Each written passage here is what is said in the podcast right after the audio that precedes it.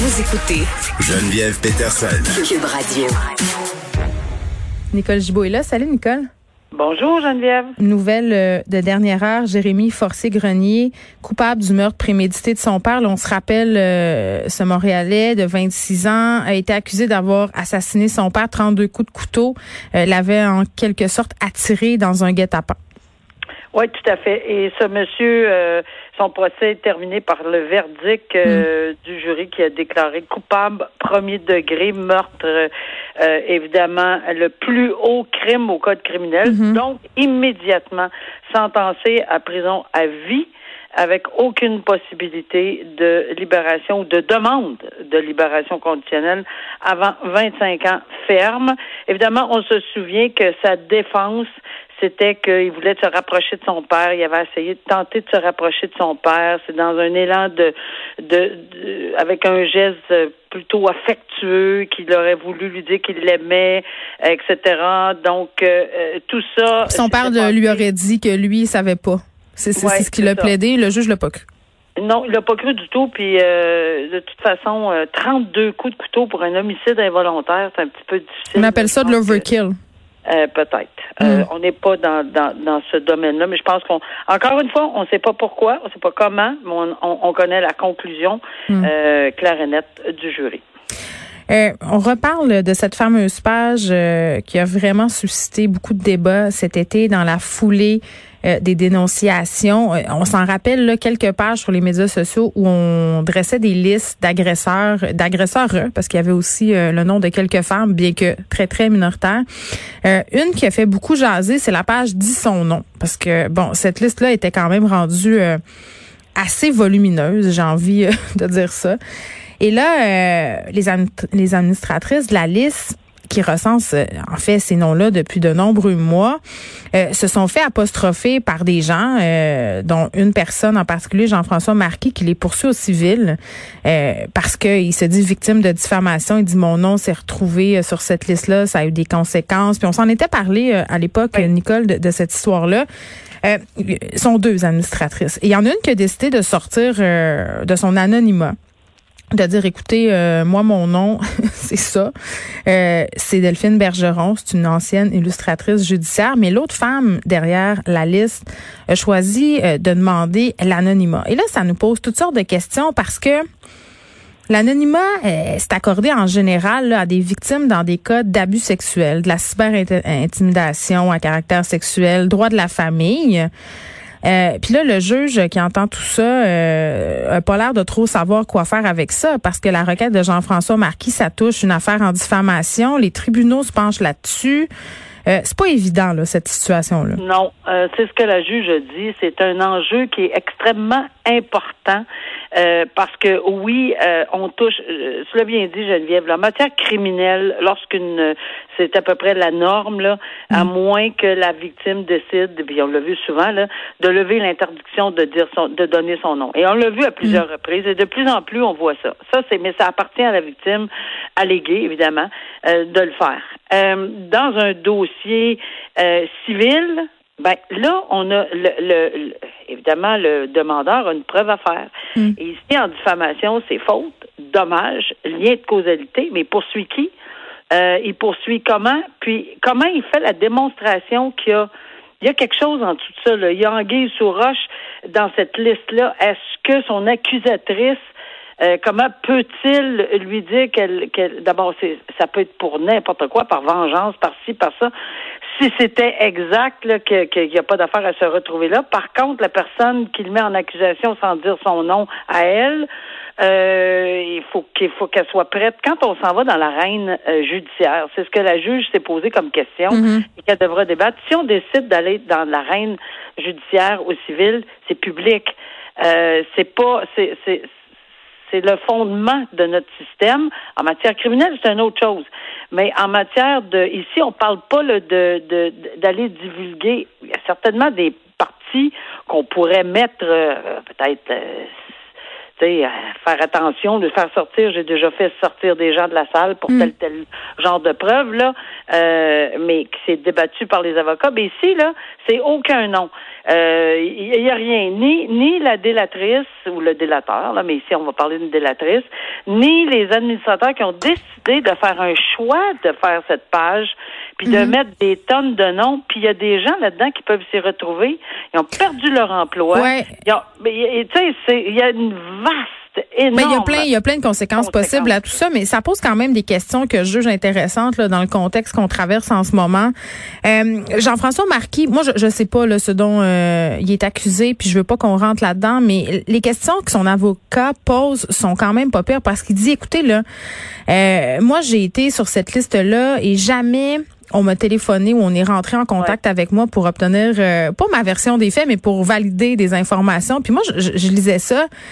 Euh, dans la dans le journal, puis je me disais, je me disais, ouais, mais ce sont pas des journalistes ces personnes-là. En même temps, tu fais une liste avec des dénonciations. Tu sais, c'est quoi ton devoir euh, entre guillemets citoyen? C'est ça le risque quand le citoyen se fait juge et parti en même temps. Puis après ça, euh, puis on en a déjà parlé aussi. Quand tu vois le nom d'une personne que tu connais sur cette liste-là, euh, t'as comme un devoir de, de, de, porter un jugement. Tu sais, c'est comme très délicat. Nul, nul n'est censé ignorer que si tu si tu fais des accusations, personne, peu importe là, ça se peut pas qu'on on puisse pas connaître ça.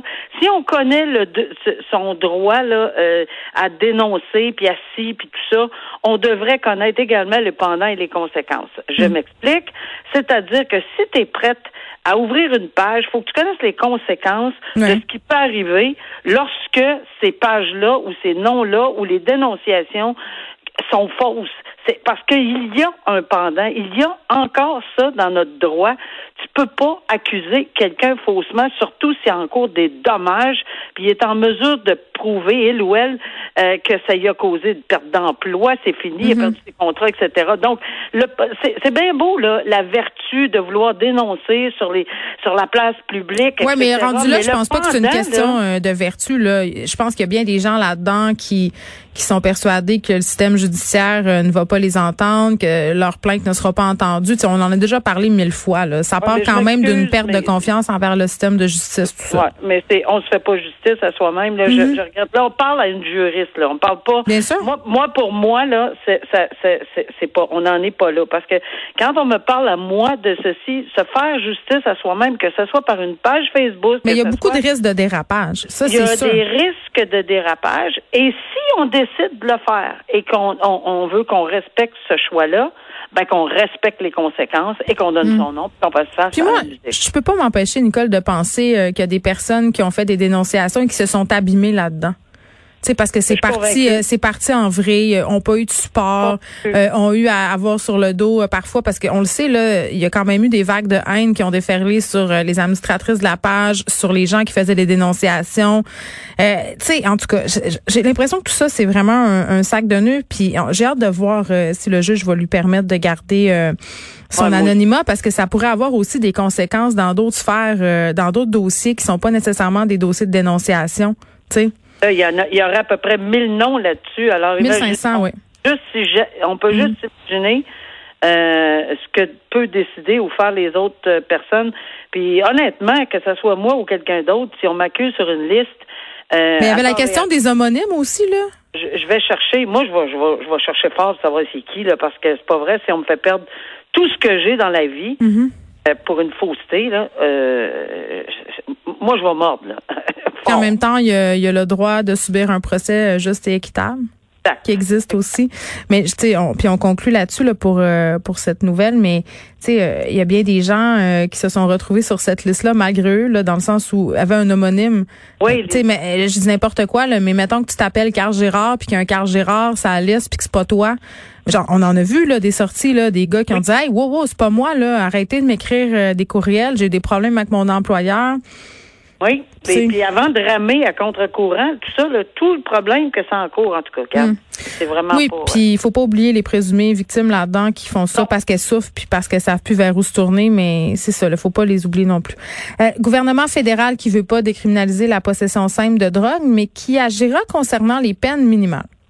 Oui, ça c'est intéressant parce que ça fait un bout de temps que, évidemment, là, ils ont déposé, quelqu'un en parlait, ils ont déposé un projet de loi, puis ça, ça, ça, ça s'englobe dans, un, dans, dans la vision euh, de ce gouvernement, contrairement à l'autre gouvernement auparavant de M. Harper, qui avait mis énormément de, de, de pression sur les, euh, les peines minimales. Mm.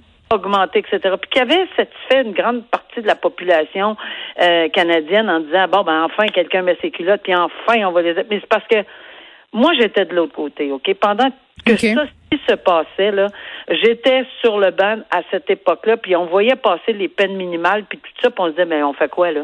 On est, est-ce qu'on est devenu ce, qu'on appelle en anglais pour la sentence des rubber stamps, là, des espèces de, de, de, de, de, punch de caoutchouc, puis dire, bon, mais c'est écrit, regarde, j'ai rien que je peux faire. Quand même qu'il y aurait eu toutes les circonstances atténuantes et même aggravantes, parce que dans des dans d'autres cas, aggravantes, c'est pas pire, on peut aller plus haut, mais atténuantes au maximum, j'étais, on devait se limiter à, et, dire j'ai pas le choix, j'ai pas le choix, j'ai pas le choix. Alors, mais ça devenait énorme. Mais de plus en plus, on voit que ce gouvernement abolit les peines minimum mhm. pour de, effectivement pour laisser de la place à un jugement que le tribunal pourrait avoir. Puis en plus, jugement aux policiers, jugement à la société, jugement au, niveau de la santé des individus, de savoir si on les judiciarise ou non. Est-ce que c'est vraiment un problème? Tu sais, quand on voit des scènes épouvantables, des gens qui sont quasiment en lambeaux. Ça fait tellement pitié. C'est-tu un problème criminel ou ben non, c'est vraiment un problème sociétal mm. parce que il, il, est en manque. Il faut, il faut, tu sais, ben oui, c'est sûr, ils vont le retrouver avec des drogues euh, dures sur lui, puis oups, il y avait un minimum de sentence. C'est pas là qu'on on va régler. Moi, je trouve que c'est un projet de loi qui est très, très, très intéressant. beaucoup plus humain que des sentences la répression, euh, la, la, répression seulement. Là, je pense qu'on en train de comprendre que ça donne pas tellement de résultats. Oui, mais par contre, ce n'est pas parce que c'est pas criminel. Il y a des choses qui vont être criminelles. Non, mais c'est pas une free pass, pas une free pass pour faire n'importe quoi, là, mais c'est parce qu'à un moment donné, on veut une approche aussi de euh, pour que pour que les gens qui ont des problèmes de drogue puissent se réhabiliter, euh, puissent se guérir de ça, parce que c'est une maladie, la dépendance. À un moment donné, il faut arrêter de penser que ça relève de la volonté d'un individu. Là, je pense que tu en as assez vu, Nicole, du temps que tu siégeais là, pour te rendre compte que c'est plus fort que, que les personnes. Euh, Histoire, euh, on finit toujours sur une histoire crève-cœur. faudrait, faudrait peut-être ah. changer. Euh, six ans. Écoute, cette histoire-là euh, me revire à l'envers. Euh, c'est une histoire d'inceste. Une femme qui a été victime d'inceste qui doit attendre euh, sans cesse que l'affaire se conclue parce que l'accusé arrête pas d'utiliser le système de justice pour faire remettre le procès, faire remettre les procédures et tout ça. Là, ça fait six ans que ça dure. Et là, il vient, cet accusé-là, il veut, il veut, il cherche un nouvel avocat. C'est le cinquième qui passe il veut renier un, plaidoyer de culpabilité qu'il a signé en décembre. Là, on est le 19 février. Euh, puis là, la victime est tellement tannée, Nicole, qu'elle a fait lever l'ordonnance de non-publication parce qu'elle voulait raconter son histoire puis dire, écoutez, ça n'a pas de bon sens. Imagine-tu, Nicole, devoir aller répéter tout ce que ton père te fait subir euh, à des nouveaux avocats, à des, recommencer des procédures. C'est désolant, c'est épouvantable. Moi, j'ai énormément de difficultés avec la lecture de l'article que j'ai devant moi là, euh, parce qu'effectivement, euh, OK, c'est correct. Sans minimiser du tout, du tout, du tout les droits d'un accusé, puis loin de là, j'ai assez siégé longtemps pour ça. Là. mais lui, il joue au chat, y a, la souris avec le système. bon, ben là, il y a des limites et je ne comprends pas, encore une fois, euh, que cette personne-là réussisse euh, à retirer. Puis là, on s'entend, là, c'est pas juste à demander des puis de faire ci, puis de faire ça, puis de dire euh, j'ai le droit à une défense pleine et entière. On n'est pas là, d'après ce que je comprends. On a plaidé coupable par écrit. Puis je sais de quoi je parle, parce que ça m'est déjà arrivé plus d'une fois où on demande de mettre les faits sur un document, puis euh, prenez connaissance. Et, et, et, le juge, je suis convaincu que le juge qui a reçu le plaidoyer a dit, vous reconnaissez ces faits-là, vous êtes au courant, vous savez à quoi vous attendre. Et c'est à moins d'avoir un certificat médical qui était pas là, là puis qui était vraiment sous l'effet de je sais pas quoi, là, à mon avis, là, pourquoi permettre encore qu'on aille plus loin? Moi, je le comprends pas, qu'on ait encore accepté qu'il peut-être il peut pouvoir retirer son plaidoyer. Imagine-tu comment c'est frustrant? Imagine-tu comment c'est frustrant pour le juge puis la couronne? Parce que t'as pas le choix. T'as pas le choix. Il utilise des points de droit pour faire non, non, il y a le choix. Ah ouais? Il y a le choix. Je regrette, là. Le tribunal a le choix, là. Moi, je connais pas l'ensemble de ce dossier-là, puis je ne veux pas remettre ça sur les dos de, sur le dos, mais avec ce que j'ai devant moi, là, euh, s'il a signé un plaidoyer de culpabilité, c'est au tribunal de décider s'il accepte le retrait de ce plaidoyer-là. Euh, c'est pas, euh, hmm. ça fait pas partie là. Ben vous avez pas le choix que de.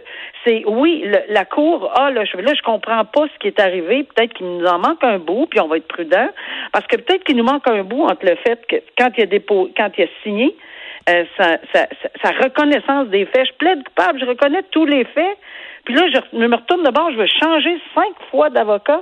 Je veux retirer, parce que ça prend un retrait, Geneviève, d'un plaidoyer de culpabilité. S'il a plaidé coupable, qu'il est enregistré, il faut le retirer. Hmm. Et ça, ça prend la permission du tribunal. Ouais, bon. Euh, moi, je te garantis qu'il y aurait eu du trouble pas mal plus que ça, là, mais je sais pas pourquoi on est là, là. Bon, cette femme qui a fait lever l'interdit, son nom Valérie Morin, et elle tient vraiment elle reste convaincue. oui, puis elle reste convaincue de l'importance de dénoncer là, parce qu'elle veut pas que son histoire décourage euh, d'éventuelles victimes. Nicole, merci. Bonne fin de semaine. Merci. Bye bye.